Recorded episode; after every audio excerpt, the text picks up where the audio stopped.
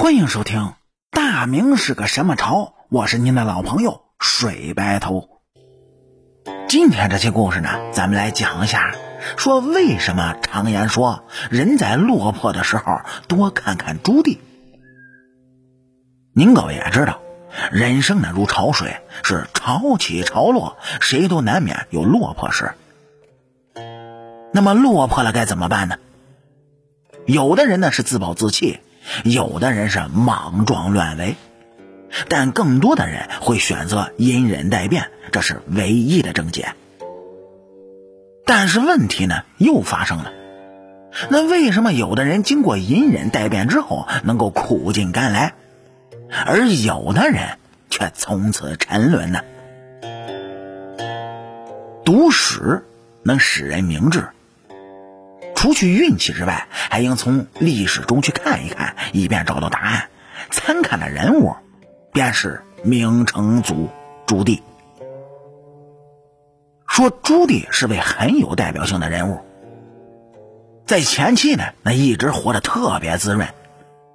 自建文帝登基着手削藩之后，朱棣的人生啊，就是陡然急转，从此变得是落魄不堪。直至最后苦尽甘来，一飞冲天。那么，在朱棣最为落魄的这一阶段，他都做了些什么呢？其实说白了，就两件事儿。其一，落魄中低头是顺从，更是智慧。一个不懂低头的人会死得很惨，同样，一个不知道该如何低头的人会活得特别艰难。而这朱棣啊，懂得低头，因为他知道无法抗拒这一切。但同时呢，他也更知道如何低头，以免让自己日后更难。说在朱元璋一周年忌日时啊，本来按照规定，朱棣该前去南京，但此刻朱棣赶去，建文帝是真的敢扣。可若不去呢，则会更加的被动。朱棣是思量再三，然后决定自己称病，然后让朱高炽、朱高煦和朱高燧这三个儿子代表自己前去。一则呢是展现自己无私心，第二呢就是朱棣也明白，只要自己还在，那么这三个儿子就是相对安全的，还有机会救回来。倘若朱棣要是死了，这仨儿子也会死，连生的机会都没有。哎，这就是朱棣的选择。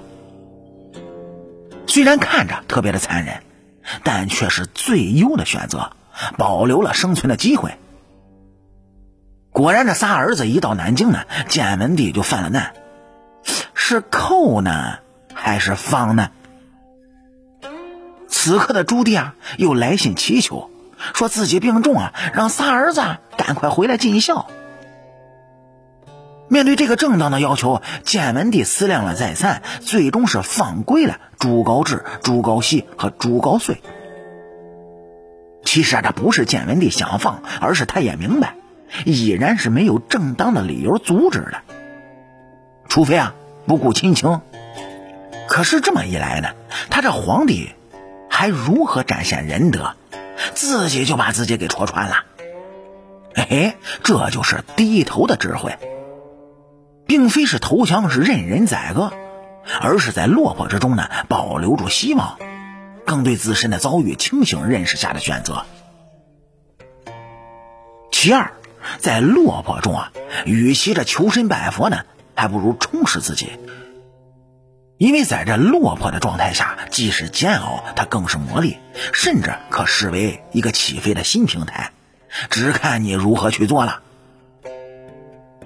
当朱棣发现自己跟建文帝的这盘削藩大棋根本就没有和局的可能性之后，朱棣的第二步行动就开始了，装疯，以此呢来麻痹建文帝，却在此刻又偷偷的打造兵器，为最后的决斗呢进行准备。您各位要知道，装疯这种手段，它属于老把戏，是极其容易识破的。且有损堂堂燕王的形象。可朱棣他为什么要选择这种貌似最笨的办法？道理很简单，朱棣就是要把所有的注意力都吸引到自己的身上。建文帝最关注的是朱棣的情况，自然也是朱棣的一举一动都会被放大来认真的研究。而朱棣呢，便是抓住了建文帝的这种心理，自毁形象，疯的天下皆知一样。你比如说史料上记载，说朱棣在大街上折腾，是哪儿人多啊，他就往哪儿跑。自然，这几乎所有的监视力量都会跟着朱棣而去。而建文帝的评估呢，也就会把更多的力量集中在判别真假上去了。那么此刻朱棣的其他准备工作是不是就相对安全了些呢？哎，自然是这样。所以朱棣装疯就是为了吸引火力，这是一个经典的案例，给他起兵前其他的准备工作创造了一个相对安全的环境。从朱棣装疯这个例子，咱们来分析，显然会得到这么一条：说落魄中。与其求神拜佛啊，不如趁机充实自我。因为隐忍并不完全的是被动隐忍，还更应有积极的作为。这第二条尤为是关键，是许多人都忽略的地方。为何有的人能够越失败落魄，越能够壮大自己呢？道理其实就在这儿。人家的落魄中不断的充实实力，吸取经验教训，只要这时机一到，岂能不一飞冲天？那么这一点，同时也是刘备、曹操等许多的牛人所共同拥有的。所以，咱们今天才说，分析历史牛人的成功案例，不是刻舟求剑，因为能打开我们的思路，发现一些规律，并且照亮咱们自己的。人生道路。好了，感谢您各位在收听故事的同时呢，能够帮主播点赞、评论、转发和订阅。我是您的老朋友水白头。大明是个什么朝？下期咱们接着聊。